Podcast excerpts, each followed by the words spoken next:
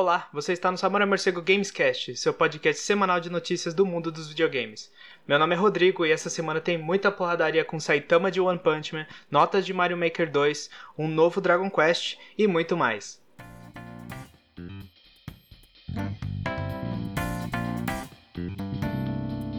Mas antes, um recadinho para quem não sabe, o Samurai Morcego é o podcast semanal de games onde você vai ouvir as principais notícias da semana, além de sessões como o que você está jogando, uma sessão onde você, ouvinte, vai poder recomendar um jogo e eu também vou comentar o que estou jogando no momento. Para quem não sabe, eu sou jornalista formado. Minha área que eu me especializei foi a de games. Eu já escrevi para sites do como PX Brasil e o Bastidores. Eu queria muito fazer um podcast de games sempre quis. E eu quero fazer de um jeito que você ouvinte possa comentar e você possa é, você possa interagir com, com o podcast.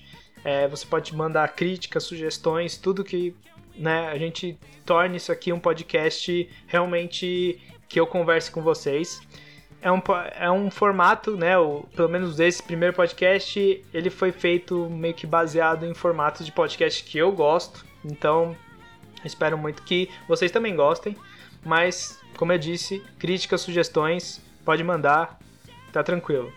Sua participação, como eu falei, no Samurai Morcego é muito importante. Mande críticas, sugestões e recomendações para o e-mail samuraimorcego.hotmail.com ou comente na versão em vídeo do podcast através do YouTube ou na conta oficial do Samurai Morcego no Twitter, arroba samurai morcego. Ouça o podcast através do YouTube e do feed no Anchor ou no Spotify. Vá em anchor.fm é, barra Samurai Morcego para ter o podcast. Lá você também vai poder ter o feed né, do, do, do Spotify ou no Apple Podcast e em outros serviços a seu dispor. Eles até o momento dessa gravação eles ainda não estavam disponíveis, é, só o Spotify, mas eu acho que futuramente eles vão estar disponíveis, tá certo?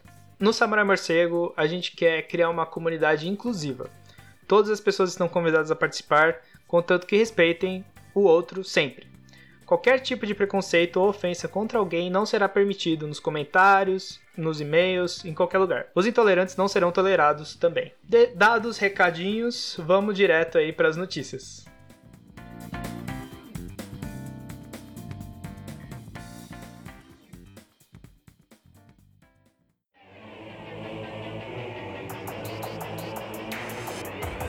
Antes de entrar nas notícias da semana, eu vou dar um recadinho aqui que a maioria dos, das notícias que a gente vai falar aqui, é, que são várias até, é, são do PSX Brasil. Então, é um site né, que eu escrevi, eu conheço o Ivan lá do, do PSX, então eu geralmente peguei as notícias de lá.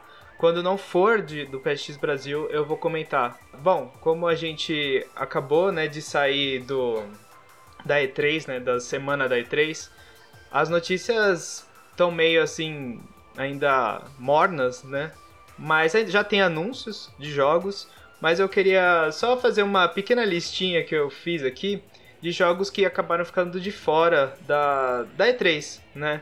É, que para vocês, talvez quem, quem acompanhou a E3 aí, é, pense, né? Tipo, olha, esse jogo realmente não estava, né? Ou, ou foi comentado só e não foi mostrado. Então, eu fiz aqui uma listinha, tipo, e dividi em categorias. A primeira, primeira parte, né, são as são os jogos compreensíveis, né, que já tinha sido anunciado que eles não seriam, não estariam, né, na, na, na E3 e também, tipo, óbvio, os jogos da, da Sony, né, os exclusivos da Sony que tinha sido anunciado que não ia estar na E3. Então, Death Stranding, The Last of Us 2, Ghost of Tsushima, obviamente não estiveram é, um jogo da Nintendo que muita gente ficou esperando, até no finalzinho ali, do, quando foi anunciada a sequência do Breath of the Wild. Acharam que era aquele jogo, é, Metroid Prime 4, que parece que por conta de um tweet da, da Retro Studios procurando é, um designer, um líder de um líder de, de designer para o pro projeto. Parece que esse projeto está tipo muito muito longe, né? Uh, o Dragon Age 4, né, que é da, da Bioware, obviamente eles estão ocupados com o Anthem, mas né, depois de todos os problemas do lançamento do Anthem, eles ainda estão tentando é, deixar ele melhorzinho, né? E obviamente não tinha uma novidade ainda para Dragon Age 4. Starfield e The Elder Scrolls 6, né? É, esses jogos eles foram mencionados pelo, pelo infame Todd Howard é, na conferência da Bethesda, mas obviamente eles estão muito longe ainda, né, de serem é, de, de, saírem alguma, alguma novidade. É óbvio que também me, mesma coisa com a Bioware, a, a Bethesda não está numa situação muito boa depois do Fallout Fallout 76, então sei lá, né? Eu vou falar Fallout 76, tá? Pra, eu acho que não preciso dessa frescura de falar número em inglês. Mas, enfim. E, bom, aí esses são aqueles que a gente já sabia que, né, provavelmente não iam ser falados mesmo. Mas a gente sabe que existem, né? Agora os rumores, né? Aqueles jogos que não exatamente a gente, assim, sabe mesmo que eles existem, mas a gente, né, tá... Tem muita especulação e quase certeza que eles, talvez na próxima E3 ou até lá, a gente ouça falar deles. O primeiro é o Metroid Prime Trilogy, né, que pro Switch que muita gente está achando que vai sair, né? Obviamente, é, em consequência do lançamento do Metroid Prime 4, né? Para as pessoas se prepararem. É, não falaram nada até agora. Tem também o novo Fable, né? Que a Microsoft estaria, tipo, cozinhando aí, né? É, tem rumores é, mirabolantes aí, que é, não se sabe exatamente que estúdio vai pegar esse, esse projeto, mas seria uma franquia também esperada da, da Microsoft. Enfim, tem esses, né? Mas também tem os quase confirmados que já falaram, já saiu alguma coisa, mas também, tipo, não, não tem nada concreto ainda. Que é o Pikmin 4, né? Que o. Acho que o Miyamoto falou uma vez numa entrevista que estaria quase pronto, mas até hoje nada saiu. É algo novo da Rocksteady, do, da Warner Brothers Montreal, né? Que são os estúdios que fizeram os jogos Arkham, Batman Arkham. É, até agora a gente não sabe qual que vai ser o próximo projeto deles.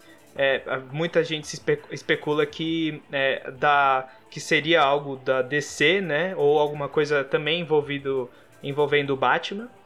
E um jogo peculiar aí, que é aquele jogo do Harry Potter, que foi, é, que foi vazou um gameplay há uns meses atrás.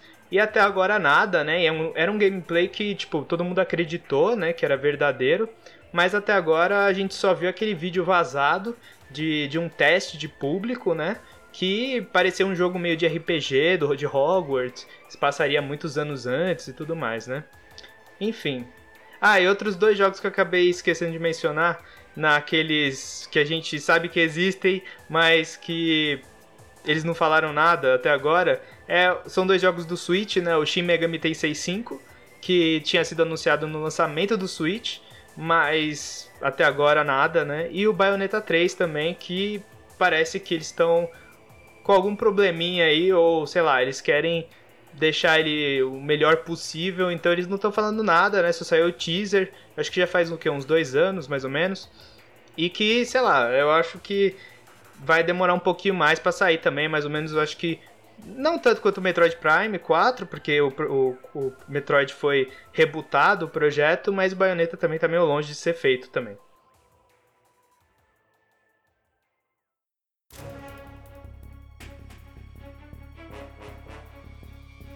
E agora sim, vamos direto para as notícias da semana, né? Que, assim, foi uma semana morda, mas que teve também umas, uma série de de, de, de eventos bacanas aí no, no, mundo dos games. Vou primeiro falar de um rumor aí, de, de um, não é exatamente um rumor, é um jogo que tá de uma franquia antiga, né, que é, parece que vai retornar, que é o Apescape, né, que é, saiu na verdade duas notícias que meio que são uma só, né, basicamente, que são evidências do Apescape para voltar, né? É, para quem não sabe, Apescape é uma franquia antiga do PlayStation, da época do PlayStation 1, né? E acho que no PlayStation 2 ele teve algumas coisas também, mas ele acabou sumindo, né, do, do mapa. É, não teve muitos jogos a partir dali. E parece que, né, é o jogo que já faz 20 anos né, que existe. E e parece que eles estão querendo voltar. A primeira evidência foi a conta oficial do Apescape, fez um post misterioso no Twitter, é, celebrando os 20 anos, e é uma imagem de um, de um macaquinho né, da franquia, é, atrás de uma árvore, né? Um cenário super realista, assim, então é bizarro, assim, a, o contraste, né? Do, do macaquinho meio é, cartunesco atrás de uma árvore, assim, numa floresta super bonita, né? Pra quem não lembra, é, Apescape também teve um, tinha um minigame no Metal Gear Solid 3, Snake Eater, que você tinha que caçar os macaquinhos é, por um certo limite de tempo. Né? Então, talvez, sei lá, seja alguma coisa a ver, sei lá, né? Tipo, só especulando mesmo. É, e depois teve um vídeo oficial japonês celebrando os 20 anos do Apescape. É, quem, quem, quiser ver, eu vou deixar o link aí embaixo. Todos, aliás, todos os vídeos que eu, que eu mencionar, eles vão estar no, no, na descrição do, do vídeo do podcast no YouTube, tá? Para quem tá ouvindo o podcast, pode ir lá, tá? Pra, pra, pra conseguir ver os vídeos. Mas assim, basicamente é um vídeo fazendo uma retrospectiva mesmo da franquia, né? Não tem muito o que dizer. É, eu, ah, eu, eu falei que a franquia morreu no, no PlayStation 2, mas teve jogos também no PSP, né? E, e, teve jogos até 2010, né? Teve o Apescape Movie para PlayStation 3 né? Então, assim, a franquia faz nove anos que não tem um jogo novo, né? Então, sei lá, vamos, vamos ver se, se, se eu, eu, assim, nunca joguei um Escape, eu lembro muito do minigame no Metal Gear Solid 3. Então, é, é legal, eu acho uma franquia bem característica do PlayStation, né? Eu acho que foi uma franquia super importante na época do PlayStation 1. É, Pra, eu, lembro, é, eu lembro que quando saiu o Escape, ele também veio com. É, foi mais ou menos na época que a, a Sony apresentou o DualShock, né? O, o, controle com analógico, porque antes no PlayStation 1, é, ele, o, o primeiro modelo do PlayStation 1 não tinha né, um analógico. Então, assim, foi interessante isso, né? Mas assim, vamos ver aí, né, que se vai, se vai realmente para frente esse rumor ou se ou talvez seja um remake, né, como eles estão fazendo com o Medieval, né, o, Cra o Crash que é da Activision, mas enfim, mas né, eles estão voltando com essas franquias antigas, é, Siphon Filter, se Deus quiser, né, porque é uma franquia também que, que se fala muito, que pode voltar, mas enfim. Outra notícia que saiu hoje, né, na quinta que eu tô gravando, é uma notícia bacana para os fãs de Dragon Quest, né, que vaga de emprego na Square Enix confirma o desenvolvimento de Dragon Quest XII para a próxima geração.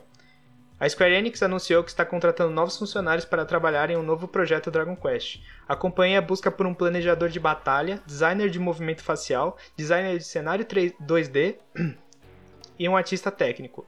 Em uma mensagem no site oficial, o diretor Takeshi Ushikawa explica que a equipe de Dragon Quest XI é quem está trabalhando nesse projeto e que será a próxima geração de consoles. A missão desse projeto, segundo Ishikawa, é agradar os fãs de todo o mundo de Dragon Quest. O desenvolvimento está no início, mas as fases de planejamento já foram concluídas. Bom, então assim, né? E, e, antes também a gente teve já já tinha uma confirmação de que eles estavam trabalhando no Dragon Quest 12. Bom, isso é, é né? É meio assim claro, né? Tipo que obviamente que eles estariam trabalhando depois do 11 no 12 eu acho bacana que é um dos primeiros jogos que foram confirmados para a próxima geração.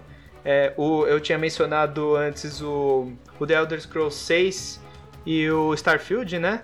E eles também foram confirmados que assim vão sair muito mais para frente, então obviamente não vão sair para o PlayStation 4. Na E3 teve muitos jogos que eu achei que não sairiam para o PlayStation 4 mais, mas que foram confirmados para o PlayStation 4, é, que né, eles enfatizaram que vão sair realmente para essa geração. Cyberpunk, por exemplo, e também antes da E3, mas o Death Stranding, eu achava que já era meio que caso perdido, que não ia sair para o PlayStation 4. Mas assim, eu acho bacana, né, que, que eles estão realmente movendo, né, levando para frente. Interessante desses, é, desses funcionários que eles estão procurando é, para mim, assim, é o designer de movimento facial, né? Talvez eles estejam querendo trazer algo um pouco mais realista ou um pouco mais. Assim, obviamente vai ser mais detalhado, né, em termos de gráfico, mas assim, eu ainda não joguei o Dragon Quest 11, na verdade estou esperando a versão de Switch para sair, porque eu, eu prefiro eu prefiro jogar, sei lá, um, um jogo gigantesco assim no Switch, mas é, eu, eu lembro, assim, eu, pelo que eu vi, assim, na, a expressão facial dos personagens são, tirando, tipo, as cutscenes principais, são meio parados, né? Então, assim, são meio estáticos. Então vai ser interessante ver, tipo, eles fazendo algo um pouco mais desenvolvido, né, nessa parte facial, nessa parte de expressões, talvez, né, aquela coisa que jogo japonês tem problema às vezes de fazer a sincronia labial para dublagens em inglês, né? Então vamos ver aí o que, que vai acontecer. E agora um anúncio, né? Que é, vamos para jogos que foram anunciados. Uh, esse aqui, que é né, a capa do, do, do podcast, One Punch Man é o subtítulo do, do jogo que foi anunciado para PlayStation 4, Xbox One e PC é A Hero Nobody Knows. Bom, assim, é, é um jogo da Bandai Namco, né? É um jogo que vai ser aqueles de é, batalha de arena 3 contra 3 bem característico, né, da, da Bandai Namco de fazer esses jogos de mangá, né, tipo Naruto, teve o Jump Force recentemente, então é bem, bem característico deles fazerem esses jogos de luta pra, pra, essas franquias de mangá de porrada, né? E anime também. E assim, eu vi o trailer, eu não me impressionei graficamente, porque eu acho que a Bandai, assim. Eu acho que a Bandai é, tem um probleminha, assim, às vezes, que parece que. Em alguns. Eles têm um orçamento, e, e aí você vê exatamente quais jogos que eles colocam mais orçamento em comparação a outros. Quando é um jogo do Naruto, por exemplo, do, é, o, na, nas franquias é, Storm, né, Ultimate Ninja Storm, você via que eles tinham, tipo, um, eles colocavam uma, uma tensão maior nos, nos gráficos tal. Recentemente teve um Naruto também, só que era um Naruto de multiplayer, que eu inclusive até analisei no PSX Brasil. O nome era Shinobi Strike Force, alguma coisa assim. Não foi um jogo muito memorável, para ser sincero, não deu uma nota muito alta. E, assim, era um jogo meio de multiplayer online e tal, tentando ser meio que um jogo, é, um game as a service de anime, né? E, sei lá, eu, eu, não, eu não curti muito e você via também que o orçamento tava, tava meio abaixo do, do, do, do, Ultimate Ninja Storm, por exemplo. Jump Force também, né? Parece que teve... Tinha uma ideia super legal de juntar todos os heróis da Shonen Jump e tudo mais, né? Todas, todas as franquias. Só que você viu que, né, não foi um, bem um, não tinha um gráfico muito bom e também parecia que foi feito assim, super corrido, assim, né? Eles parecem que eles têm o dinheiro, mas, né, às vezes eles não querem liberar para certos jogos. E esse do One Punch Man não está muito, não está muito favorável para ele.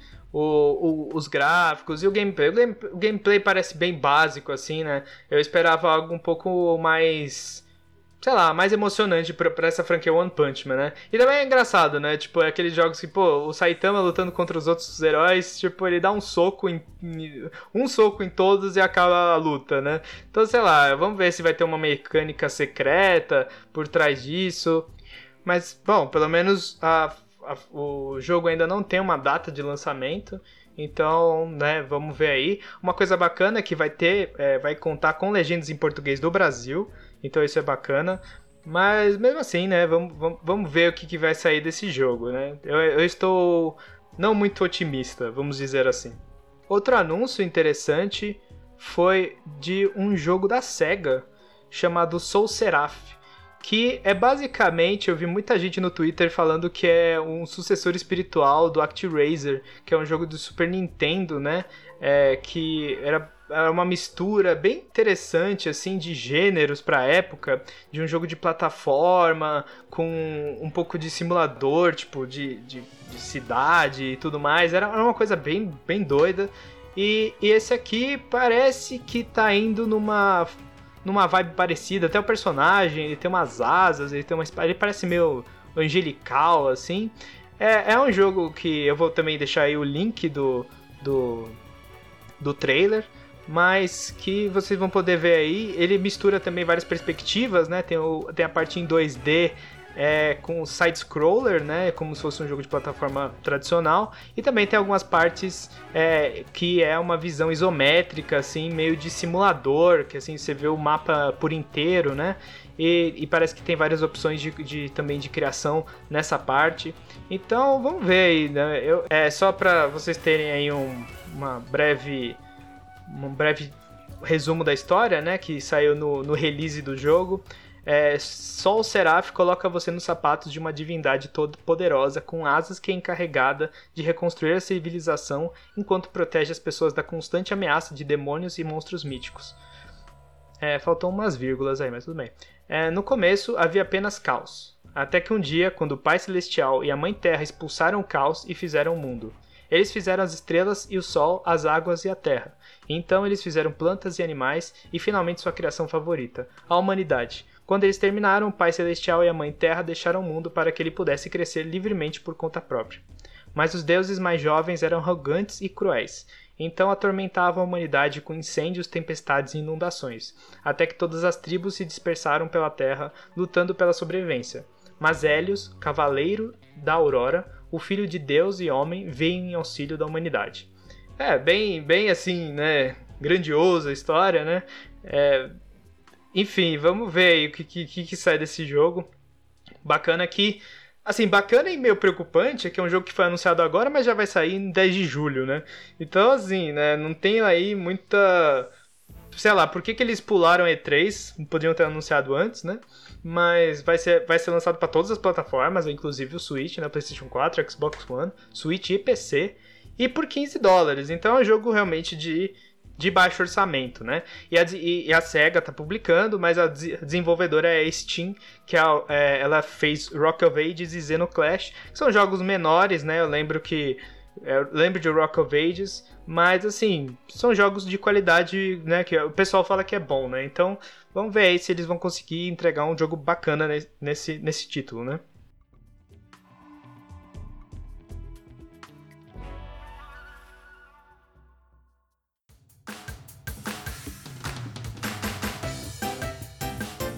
E agora a gente vai comentar sobre um jogo que já né, vai sair amanhã, é, que também é super esperado, é o Super Mario Maker 2, que tá tendo aí, saiu embargo na quarta e agora, né, todos os reviews já saíram basicamente, né, as principais sites é, divulgaram as análises. No Metacritic tá com 89 a nota, então tá bem bem bacana. É um jogo que eu tava bem interessado. É um jogo que, tipo, eu, eu gosto muito de Mario, né? Eu não sou bom, eu também não sou muito de criar né, fases. Eu não sou muito de criação de fases dentro dos, dos, jogos. Mas eu achei interessante a proposta desse. Eu acho que tem uma variedade muito grande, assim, né? De, de, de possibilidades de fazer, né? O, as fases em vários estilos, né? Da, da franquia, né? Super Mario tem tantos. Já do primeiro Super Mario Maker, mas também agora tem o do 3D World e tudo mais. Então achei bem interessante assim. E com essas notas me empolga, né? O único, único site, na verdade é um canal no YouTube que falou que criticou bastante que eu vi foi o Game Explain, né? Quem não conhece, eles, eles são focados é, em, em, notícias de games pra, de jogos da Nintendo, né? E eles fazem geralmente uma. Eles desconstroem quase os trailers e eles falam cada detalhe e tudo mais. É, e eles já soltaram a análise deles do Super Mario Maker 2. E eles não falaram. Eles falaram que tem muita coisa, muita pers a personalidade do primeiro jogo, Super Mario Maker, é, se perdeu com esse, né? Mas assim, sei lá, eu achei que tem algumas coisas ali que eles falaram que era meio detalhezinhos bestas.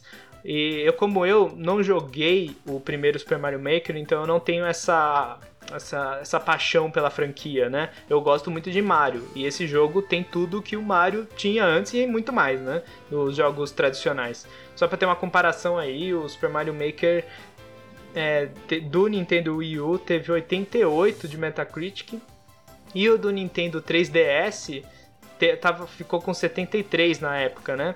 Então, assim, é, é uma melhora bem, né, bem bacana em comparação ao, aos outros dois, né? O Super Mario Maker tinha quase a mesma nota. O que eu acho interessante é que como esse jogo, esse jogo eu tô com assim um pouco de receio de gastar o dinheiro, porque muito dele vai, vai contar não só com o modo single player, mas também com a comunidade, né, do desse Mario Maker. E assim, é interessante como todo mundo já soltou a análise sem nem ao menos esperar o, o online. É, para ver se vai ser bom mesmo online, se os servidores vão funcionar bem, né? Porque você sabe que a Nintendo não tem um histórico muito bom para para esse tipo de coisa de online, né? O Smash Bros que o diga. É, então assim, né, eu sei que o primeiro Mario Maker fez um sucesso grande, gigantesco em termos de criação de, de fases, né? Era uma coisa muito compartilhada no, nos, com os youtubers e tudo mais. Então, assim, não, é, não quer dizer que eu não esteja otimista é, para essa parte. Mas eu acho interessante que ninguém quis esperar para dar a nota completa, porque é uma coisa que geralmente se faz quando é um jogo que o online é importante, né? É o componente online é importante. Enfim, mas vamos ver aí quando que sai, quando sair mesmo, a gente vê como que a comunidade vai, é, vai receber esse jogo, né? Falando um pouco do, dos jogos do Switch, as notícias agora elas estavam no site Switch Brasil. Vou falar um pouco aqui do Astral Chain, que é um jogo, né, um jogo novo da Platinum Games, que foi aí anunciado acho que há duas, dois ou três Nintendo Directs e ele foi mais, ele teve um trailer no, no Direct da Nintendo na E3. É um jogo que parece que tem bastante ação, né, bem característico da Platinum Games e que vai sair exclusivo para o Switch. Né? A notícia dessa semana é, deu um pouco mais de detalhes sobre o jogo, né? É, a Platinum Games afirma que não haverá DLC e a intenção é torná-lo parte de uma trilogia. E interessante isso, né? Que a gente não tinha muitos detalhes da história. É, vou, vou, ler aqui um pouco da notícia. O título de ação Astro Chain, desenvolvido pela Platinum Games e que a distribuição está a cargo da Nintendo, não contará com conteúdo adicional por download, DLC. A confirmação veio por meio do diretor Takahisa Taura em entrevista à IGN Benelux Além disso, Taura confirmou que, ainda que a companhia pensa em Astral Chain como uma trilogia, então acredita-se que as vendas do jogo é que serão um fator de peso na decisão final da companhia. Astral Chain é um exclusivo do Nintendo Switch com lançamento mundial agendado para 30 de agosto. Então, eu acho interessante que é, esse tipo de jogo é meio assim. Eles. É, é assim, quando, quando se anuncia que é uma trilogia, eu acho que sempre dá, dá, dá uma merda, entendeu? Tipo, por exemplo, tem. Eu lembro de uma franquia chamada Two Human, não sei, não sei quem lembra aí, para Xbox 360, que também era super ambiciosa, era desenvolvida pela Silicon Knights, né? É, era super ambicioso, assim, fazia uma década que eles estavam desenvolvendo esse jogo. Eles tinham, tipo, a intenção de fazer vários jogos tal. E foi um flop, assim, gigantesco, né? Na época, e, assim, é, não teve mais jogo daquilo, né? Então, assim, eu não, eu não gosto muito quando eles anunciam um jogo, eles falam que vai ser parte de uma trilogia ou de uma saga e tudo mais, porque, sabe, vamos esperar se esse jogo vai ser bom mesmo e se o povo vai querer mais um, né? Então, assim, ou, o problema é que quando você chega no final desses jogos, geralmente tem um cliffhanger gigantesco e aí depois você não tem o resto da história porque o jogo não vendeu bem. Então, sei lá, né? É, vamos ver aí. Mas é bacana que não vai ter DLC, né? Eu não sei se isso, a intenção deles é por causa que a Platinum Games também é gigantesca, né? E eles estão sempre fazendo múltiplos projetos. Então talvez eles queiram pular pro próximo, ou eles já queiram engatar pro segundo Astral Chain, né? Mesmo que eles ainda tenham que esperar também a recepção do jogo comercialmente. Então vamos ver aí o que, que vai acontecer. Outra notícia do Switch Brasil, sobre o Switch, obviamente, é que semana passada saiu o jogo Bloodstained Ritual of the Night que é basicamente um sucessor espiritual, né, do Castlevania Symphony of the Night. E assim, tá todo mundo elogiando, até, né? Tipo, tem algumas críticas aqui e ali, mas que uh, chegou no Switch, parece que o, a versão do Switch tá meio com um downgrade pesado, assim, né? Então eles, então eles estão tentando, uh, né, correr com esse, essa versão para tentar melhorar ela da melhor forma possível. A notícia é: equipe está mudando recursos para melhorar a estabilidade e o desempenho no Switch. Aqui no, no texto, né, é, tá falando que o Bloodstained foi lançado para o Switch, né? Porém não ficou imune dos problemas. Diversos jogadores têm reportado problemas significantes de performance do jogo, até mais que aquelas vistas nas demais plataformas. Em meio aos desafios, porém, a boa notícia é de que a equipe de desenvolvimento do jogo já está priorizando sanar esses problemas o mais breve possível. Através do Kickstarter, o gerente de comunidade da 505 ou 505 Games, não sei se é 505 é, Games, Jason Ryan comentou o seguinte: Estamos ouvindo feedback sobre o desempenho no Switch. Nosso objetivo é que todos, independente da plataforma, possam aproveitar o jogo e executá-lo sem problemas. Queremos viver de acordo com as suas e nossas expectativas. Ao longo do processo de controle de qualidade, estamos lidando com problemas de desempenho no jogo. A atualização 1.01 foi publicada no Switch antes do lançamento para adicionar conteúdo e melhorar o desempenho. Ela não conseguiu tanto quanto esperávamos e precisamos fazer mais. Para resolver as preocupações levantadas pela comunidade, estamos imediatamente mudando recursos para melhorar o desempenho e a estabilidade do Switch. Você pode esperar uma série de pequenas atualizações que melhorar, melhorarão as diferentes áreas do jogo em vez de esperar mais por uma grande atualização. Nós teremos mais detalhes enquanto mergulhamos no trabalho. Agradecemos sua paciência e pedimos desculpas pelo inconveniente.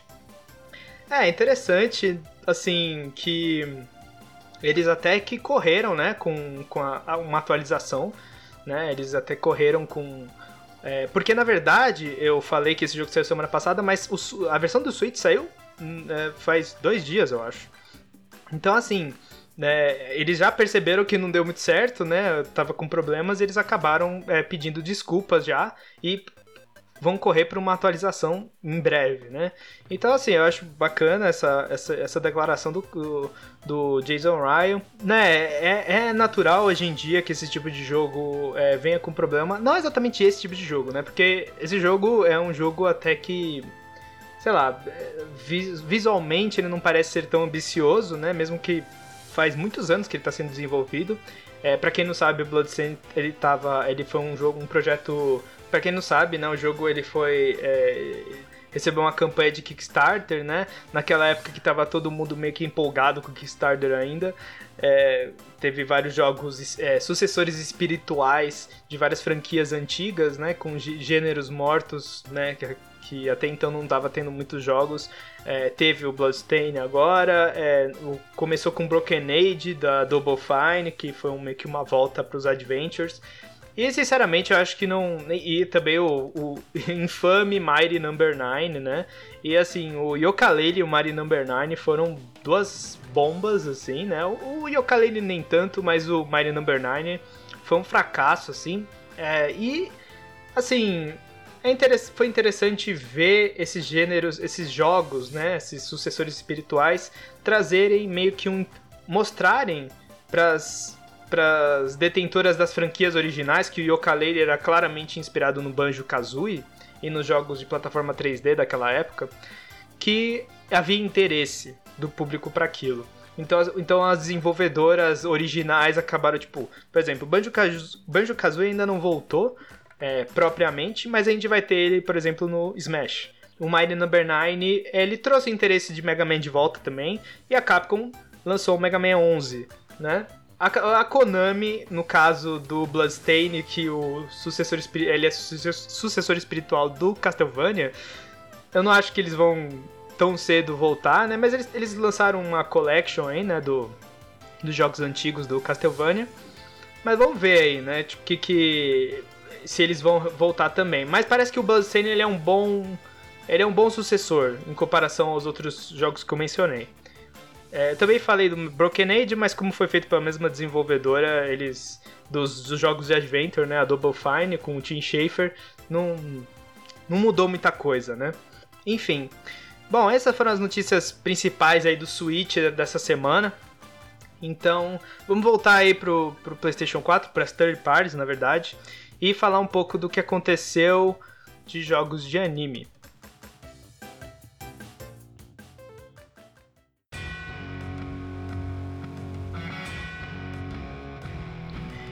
Então vamos lá. Bom, acho que outro jogo também que geralmente o arroz de festa aí do, dos jogos da Bandai Namco, que é Dragon Ball Z, né? Essa franquia que já teve milhares de jogos, mas que agora parece que vai ter um, um, um jogo bem interessante, né? Bem o que eu falei do orçamento do One Punch Man, o Dragon Ball Z parece que tem um orçamento bem alto em comparação, tipo, por conta dos gráficos e da divulgação que eles estão tendo, né? Teve na conferência da Microsoft e tudo mais. E teve uma notícia aí interessante sobre o jogo, que é o Dragon Ball Z Kakarot. É, Kakarot, não sei, Kaka, Kakaroto, né? Como a gente, a gente fala aqui no Brasil. É, bom, a notícia é que o, esse jogo vai ter um conteúdo que não está no mangá, garante o criador da série, o Akira Toriyama, né? A Bandai Namco compartilhou uma mensagem de Akira Toriyama, criador de Dragon Ball, sobre o futuro RPG de ação Dragon Ball Z Kakarot. No caso, Toriyama diz que o game contará com histórias que não estão nem mesmo no mangá. Segundo o criador, o jogo contará de uma forma atualizada como Goku descobre ser um Saiyajin e seu, ver... e seu verdadeiro nome de Kakarot. Dragon Ball Z Kakarot é muito estranho falar esse nome, mas tudo bem. Será lançado no início de 2020 para PlayStation 4, Xbox One e PC. Tem a mensagem na íntegra, né, do, é, do Akira Toriyama, com uma imagem do Goku segurando o Gohan pequenininho, né, da, da, da, da época do, do Freeza, né, da época do, das, do arco dos Saiyajins, né, no começo do Dragon Ball Z. Enfim, é assim, é interessante, eu acho que não é nada exclusivo desse, desse desse jogo, porque vários jogos do Dragon Ball Z apresentaram inimigos novos e né, o Xenoverse, por exemplo, contava uma história totalmente diferente, o Fighters também. Mas o que é interessante é que até agora a gente tinha trailers que mostravam que esse jogo ia ser basicamente uma adaptação super fiel, né, do do da, do, do arco do, do Freeza, né? Do Saiyajin e do Freeza. Parece que vai até ele, né? Não apareceu o céu. Então eu acho que, né, pelo nome Kakarot, tipo, eu acho que só vai até essa parte. Mas enfim, eu acho bacana. Talvez o que ele queira dizer mesmo é que vai ter cenas que vão ser um pouco diferentes. Talvez tenha uma certa escolha de, de opções, né? Mas assim, ou, e obviamente vai ter side quests, né? Porque não é exatamente um mundo aberto, pelo que eu vi na E3, mas que vai ser um jogo com várias áreas grandes, então provavelmente vai ter coisas paralelas, né? Sei lá, eu acho bacana. Eu, eu, eu tô curioso para esse jogo. É, eu acho que é, é um daqueles jogos que a Bandai tá tendo um maior cuidado. Eu espero que eles entreguem um jogo completo. E vamos ver aí, né, o que vai acontecer. Agora vamos falar de uma notícia séria, né? Não que as outras tenham sido brincadeira, mas essa aí é, é complicada mesmo. É, Sony, Microsoft e Nintendo escrevem carta contra os impostos em produtos chineses da administração Trump. Nas últimas semanas, o presidente dos Estados Unidos, Donald Trump, está em uma batalha comercial com a China que envolve impostos. De acordo com o país, foram aprovados impostos de 25% sobre produtos chineses no valor de 50 bilhões de dólares, 190 bilhões de reais o equivalente, né? O escritório do representante de comércio dos Estados Unidos publicou a lista de produtos afetados, com um peso significativo na área de tecnologia, ou seja, videogames. Hoje, as três grandes companhias, Sony, Nintendo e Microsoft, se uniram e escreveram uma carta oficial contra os impostos em produtos chineses. Os videogames, ou boa parte de seus componentes, são produzidos na China. Com essa nova medida do governo americano, os preços dos videogames podem subir em 25%. A carta destaca como isso afeta os Estados Unidos, pois videogame é uma parte importante da cultura americana. Os consumidores, desenvolvedores, lojistas e diversas empresas seriam prejudicados.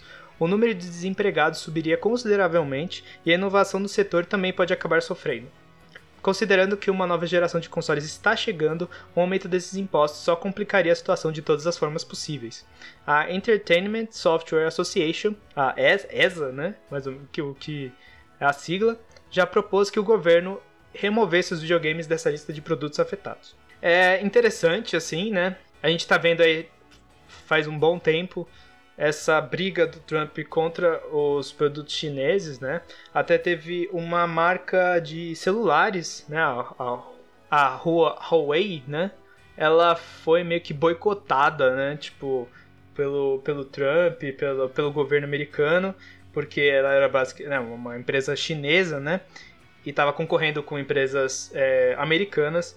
Então, assim, é, vamos ver aí. Eu a, a, faz a, o, o preço no, dos videogames lá nos Estados Unidos é uma coisa meio que sagrada, quase, porque você vê como o preço dos consoles quando eles são anunciados, eles quase nunca mudam, né? E eles são sempre um, ah, assim, é um preço que para nós brasileiros parece super baixo, né? Que é 299, né, 300 dólares ou 400 dólares. Em comparação quando vem para cá, que é 4 mil reais, 5 mil reais. E assim, seria, né? Imagina, se lá nos Estados Unidos subir o preço, imagina quanto que vai vir para cá, né? Então, e também a mesma coisa quando é, na notícia do PSX fala, né, que nessa virada de geração realmente seria uma coisa super preocupante para o preço dos, dos consoles. Então, nenhuma das três grandes empresas é, fabricantes né, de, de, de, consoles, a Nintendo, a Sony e a Microsoft, ninguém quer isso, né? A Nintendo tem um rumor aí de que eles estão produzindo uma versão uma versão, duas versões, né? Uma versão mais barata do Switch e uma versão mais parruda, né? Para aguentar os, próximos, os jogos da, que, né, third parties da próxima geração. Então, assim, seria também trágico para todos eles, porque eles teriam que aumentar significativamente o preço dos, dos consoles. Eu acho que, bom, não vou entrar em detalhes de política aqui e tudo mais, principalmente, assim, também porque eu não sou um grande conhecedor dessa, desse, desse setor, assim principalmente o setor, a parte política americana. Mas assim, né? É, eu sinto que é um boicote aí que eles que estão fazendo e que talvez assim seja alterado daqui a um tempo, mas né, que assusta para quem é fã de videogame. E assim, as, a, o, o, preço das, dos consoles, né, do, dos consoles não, dos jogos, é, eles é, existe uma discussão há muito tempo sobre a viabilidade de manter os jogos a 60 dólares, que a maioria dos jogos AAA, né, os jogos grandes aí, exclusivos da Sony, o Red Dead, esses jogos grandes tipo de third parties, Call of Duty, essas coisas, todos têm um preço de 60 dólares. Só que não é um preço que, uh, que as pessoas elas discutem se um dia esse preço deve aumentar, né? Que o, o que e como o consumidor iria lidar com isso, principalmente o consumidor americano. Porque aqui no Brasil é uma palhaçada, né? tipo, 250 reais o preço do jogo. Mas enfim, vamos ver aí o que, que vai acontecer, né? Esse fator, né, vai ser bem complicado para esse começo de geração, né, da próxima geração. Então a gente tem que ver que, que, que, como é que eles vão lidar com isso, se eles vão revogar esse, essa, essa, esses impostos e como que, como que cada empresa vai encarar isso, né? Como que, sei lá, talvez por isso, sei lá, a Microsoft consiga lançar um jogo, um, um console um pouco mais barato que a Sony, entendeu? Tipo, mesmo que os dois tenham a mesma tecnologia, é bem relativo isso, né? Então, sei lá, é complicado aí. Eu, eu espero que isso aí eles voltem atrás, porque no final do dia quem vai pagar muito mais não é nem eles, é a gente, né? Os brasileiros.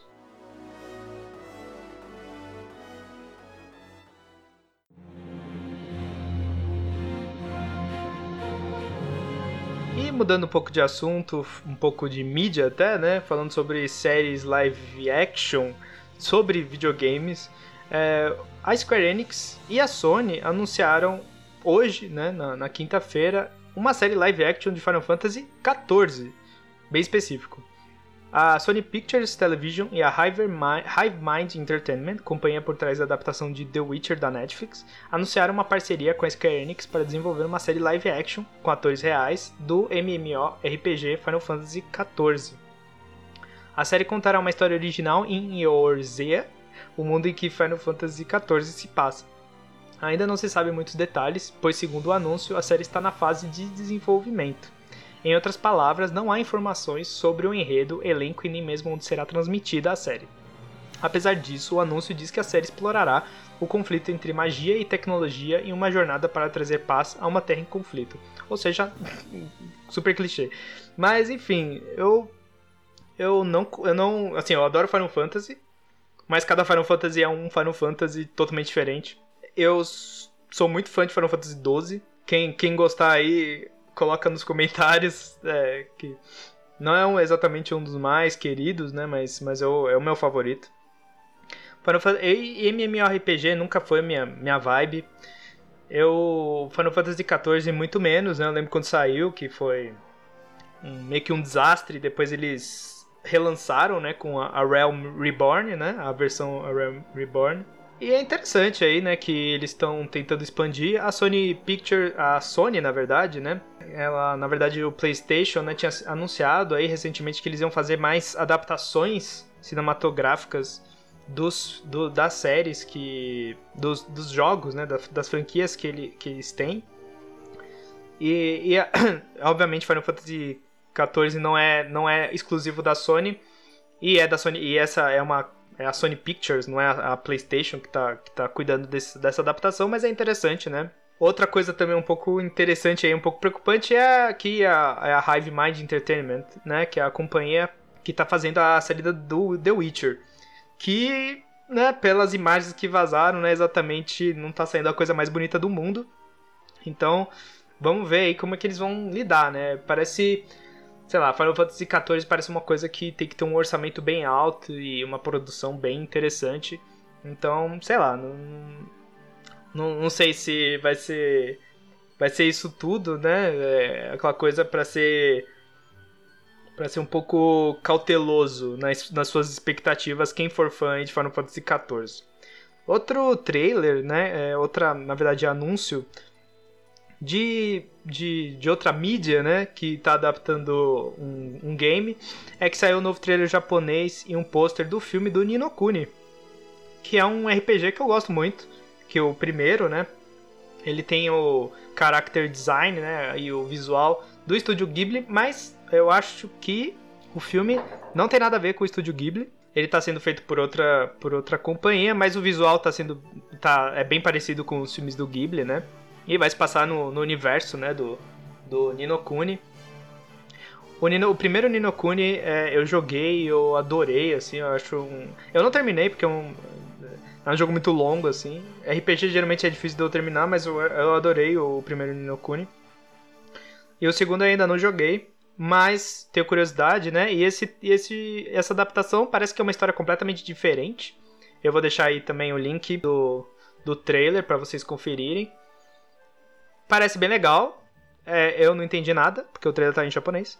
Mas é, parece interessante. Eu achei curioso que o, um dos personagens, parece que são três protagonistas, um, dois meninos e uma menina. Um dos meninos é cadeirante, né? E o primeiro Ninokuni, ele contava uma história bem emocional, assim, bem... Ele tinha esse mundo fantástico, mas ele também tinha uma história bem, bem íntima do protagonista, que era um menino, que tinha perdido a mãe. Então, vai ser, né, talvez ele vá voltar com esses temas um pouco mais assim sérios, né, sobre o mundo real, mas com esse escape da fantasia que o Ninokuni pro proporciona, né? Vamos ver aí, quem quiser é, ver o trailer, como eu falei, vou deixar na descrição. E o filme vai sair dia 23 de agosto nos cinemas japoneses. Eu não sei quando, né? É da Warner Bros, talvez lance aí um dia aqui no, em algum serviço de streaming, alguma coisa assim, mas eu acho que vai demorar.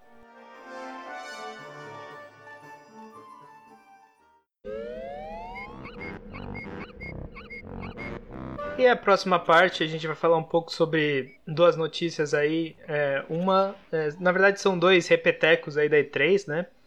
Uma é de um jogo que é super querido por mim, que é o Super Smash Bros. Ultimate, e outra é sobre Cyberpunk 2077.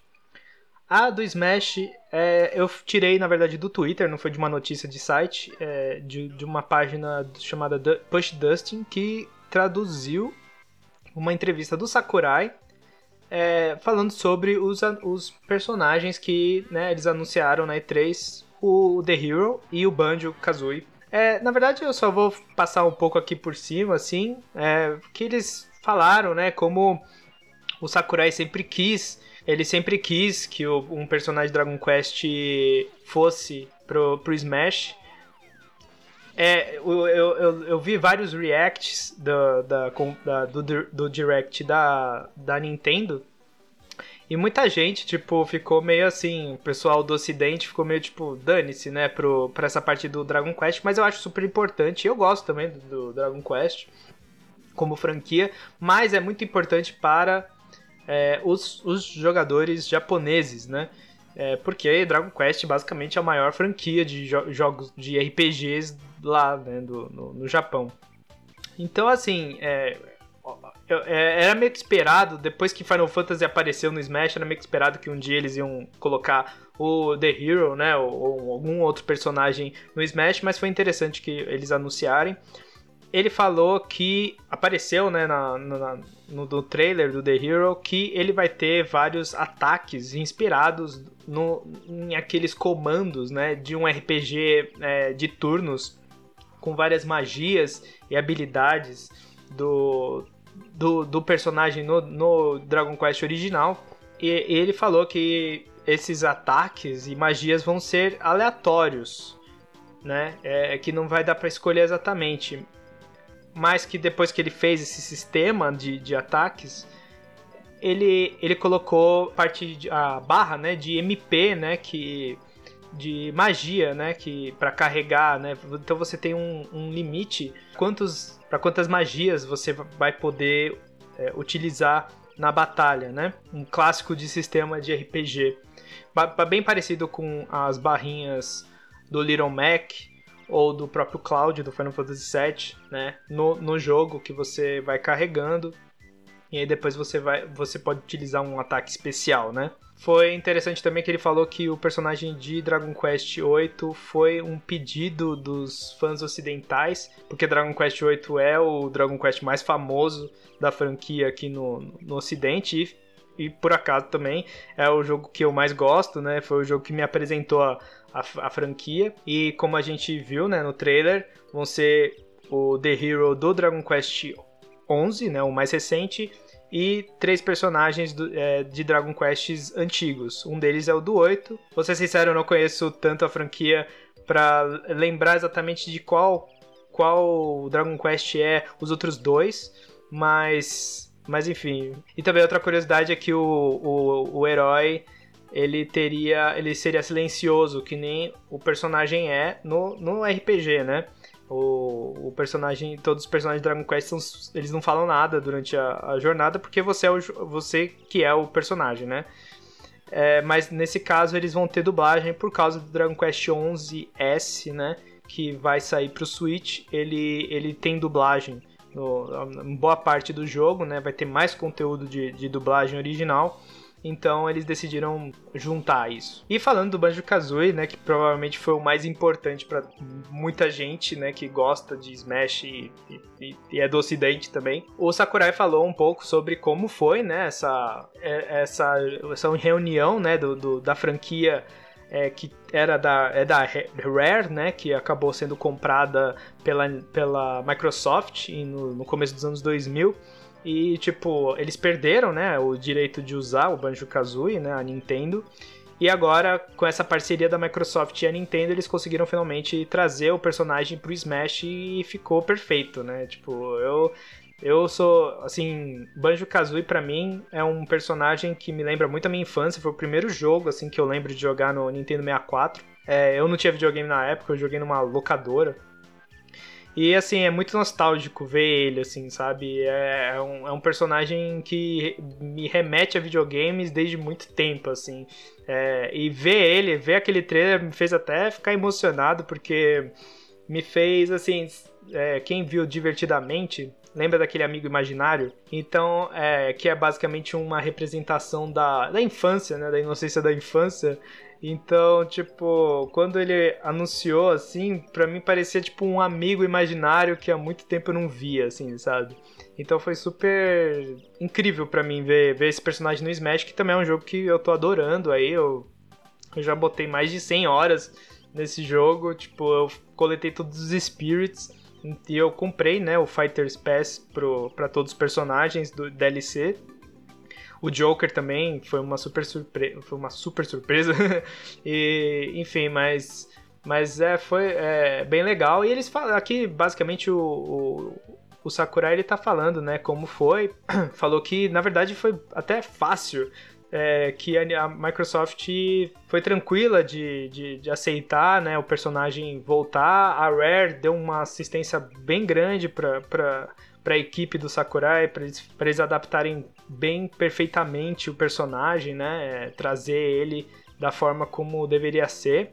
E o legal, assim, que no final dessa, dessa thread, né, que, do, do Twitter aqui, o, uh, ele coloca que o Sakurai, é, um pensamento pessoal do Sakurai, é que ele acha que a guerra de consoles, né, é uma bobagem e que, assim, não importa em que console sair, se o jogo for bom, é, se o jogo for, né, é, divertido, ele vai sempre respeitar isso.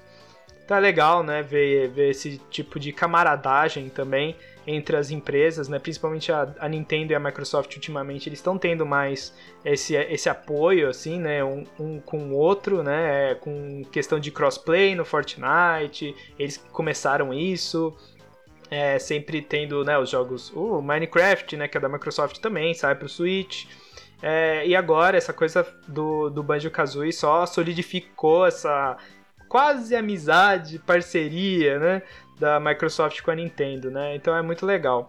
Enfim, chega de Smash por hoje.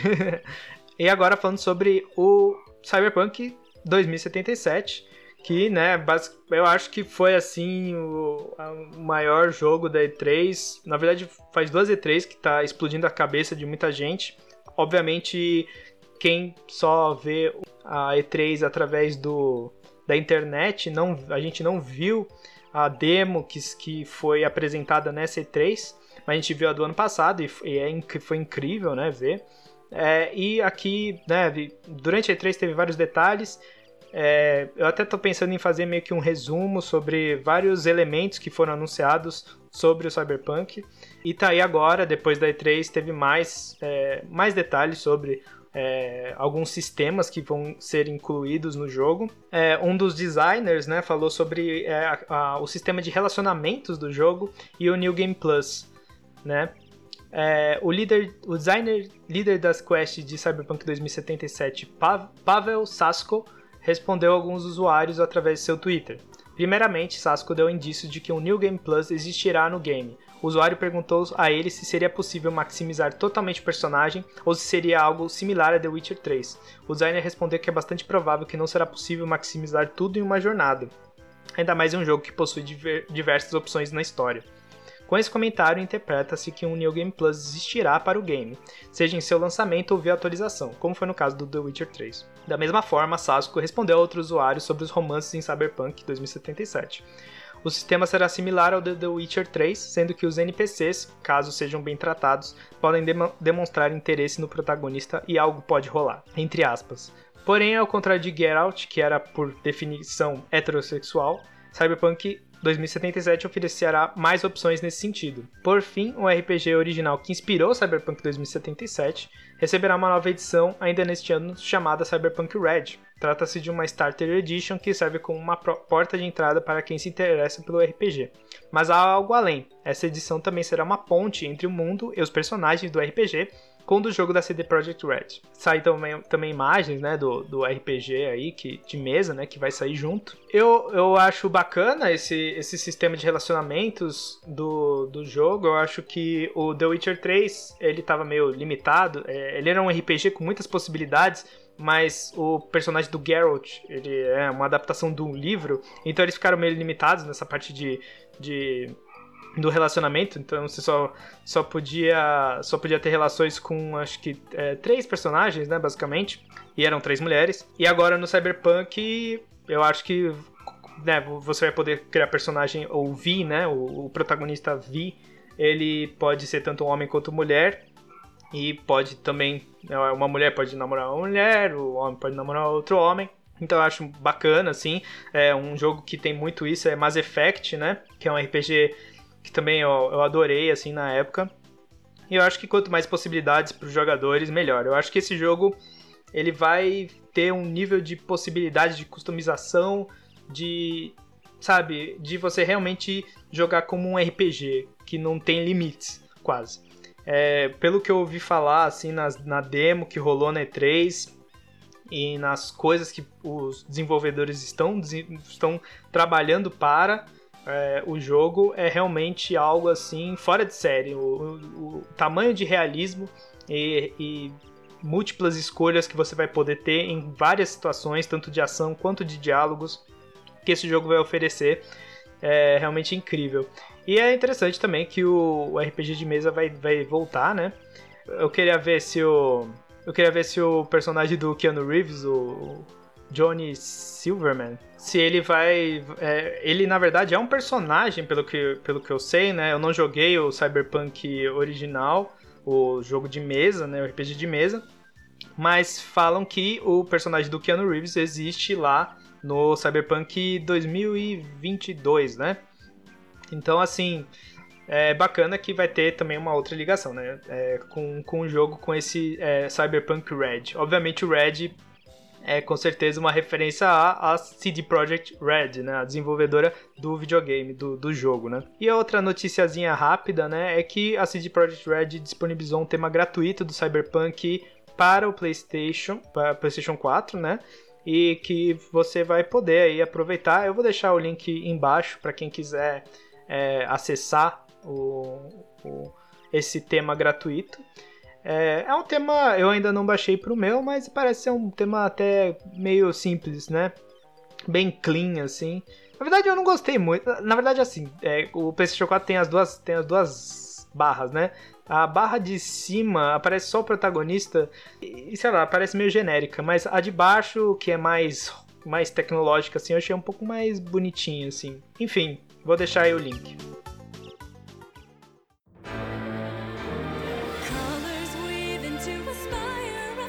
E agora, a sessão né, especial do, do, do Gamescast, que é o que você está jogando. Obviamente, como é o primeiro podcast, é, ninguém mandou para mim aí uma o que está jogando ou uma recomendação de jogos, mas eu quero muito que vocês interajam aí, mandem através do e-mail ou comentem no, no YouTube ou no Twitter. É, as redes sociais são o e-mail, samuraimorcego.gmail.com. O YouTube é youtube.com.br samuraimorcego. E no Twitter, arroba samurai morcego. Então eu vou falar basicamente do que eu joguei. E eu tinha falado que era. Eu só ia. Tinha acabado de falar de Smash, mas na verdade não. Eu vou falar um pouquinho mais. Eu ultimamente estou jogando. Assim, eu, eu comprei no lançamento o Super Smash, mas só agora que eu tive paciência para correr atrás dos últimos spirits, né, do, do jogo. Quem não sabe, os spirits são tipo uma, uns stickers que representam vários personagens de várias franquias é, da, da Nintendo ou third parties também. São 1323, se não me engano, até agora. E eles vão adicionando também, né, em eventos especiais. E eu vou, eu fui pegando, né, ao longo do, no começo quando saiu o jogo, né, eu terminei a campanha do, do do, do Smash, o, o, o Adventure Mode lá. E depois eu fui pegando no, no board, né? Que tem, um, tem uma lista de, de spirits que vão aparecendo e vão, vão sendo trocados de, de 10 minutos a cada 10 minutos, mas que, que aparecem outros spirits e cada spirit tem um nível de dificuldade, né? Tem spirits de vai de 1 a 4 estrelas. Os de quatro estrelas são muito difíceis, né? São os, os Legendaries, eu acho. E assim, eu fui pegando, pegando, pegando todos, né? Todos os Spirits, porque você tem que enfrentar cada Spirit para depois adquirir. É, cada luta, né? Ela é representada por, tipo, por um personagem, né? Do, do, no, um lutador do Smash em certas condições que se assemelhem com as características daquele personagem naquela na franquia específica a ele, né? quando, tipo, chegou no fim, assim, faltava super pouco, faltou só os, os spirits mais difíceis, assim. E foi, foi sofrível, mas eu consegui terminar, eu consegui pegar todos. Na verdade não, porque faltou os quatro spirits do do Nintendo Labo que saíram em um evento que eu não tava mais jogando, eu tinha parado e eu não peguei eles. E agora eu tô esperando que a Nintendo disponibilize, né, de alguma outra forma no jogo. É, sei lá, eu tô, tô vou mandar e-mail pro Sakurai aí. Falar, oh, libera aí os espíritos da, da, do Nintendo Labo. Enfim, é, só falando aí que realmente quem não jogou esse Smash, eu sinceramente acho que esse é o melhor Smash de todos, é um dos meus jogos favoritos, é um dos jogos que eu mais joguei recentemente, eu, eu botei 100 horas nele. é, tem muitos modos, tem muita coisa para fazer, é, tem um conteúdo imenso, tem muitos personagens. É, então, assim, quem ainda tá meio, sei lá, no, no, muro sobre esse jogo, eu realmente recomendo, assim, tipo, Smash é um jogo que é diversão, assim, eu, eu só ligo o Switch faz meses só para jogar Smash. Na verdade, eu comprei recentemente o Donkey Kong Tropical Freeze, através de uma promoção da Nintendo Store, mas, mas assim, tirando eles, é, eu não jogo mais nada no Switch a não ser Smash, assim, tipo, é é realmente muito bom o jogo. E an anteriormente eu tinha jogado. Eu, eu, eu, não joguei o Melee na época, né? Não, não, tive GameCube, mas eu tive o Wii, eu joguei o Smash Bros. Brawl. É, foi muito bom também, na, assim, pra época. É óbvio que os fãs mais hardcore sempre é, preferiram o, o Melee. Mas assim, eu gostava, me divertia. Tinha o Snake, que também era um personagem que eu gostava muito. É, tinha o Sonic. Uh, no Wii U eu pulei, né? Eu não tive o Wii U. Mas nesse ele agrega tudo que tinha nos outros Smashes, tanto de personagens quanto de elementos, de gameplay. E realmente torna esse jogo muito bom. Espero que, que os, os personagens DLCs aí sejam, né, adicionem ainda mais diversão para esse jogo. E é isso, basicamente, pessoal. Acho, acho que, né, para um primeiro podcast teve bastante conteúdo aí.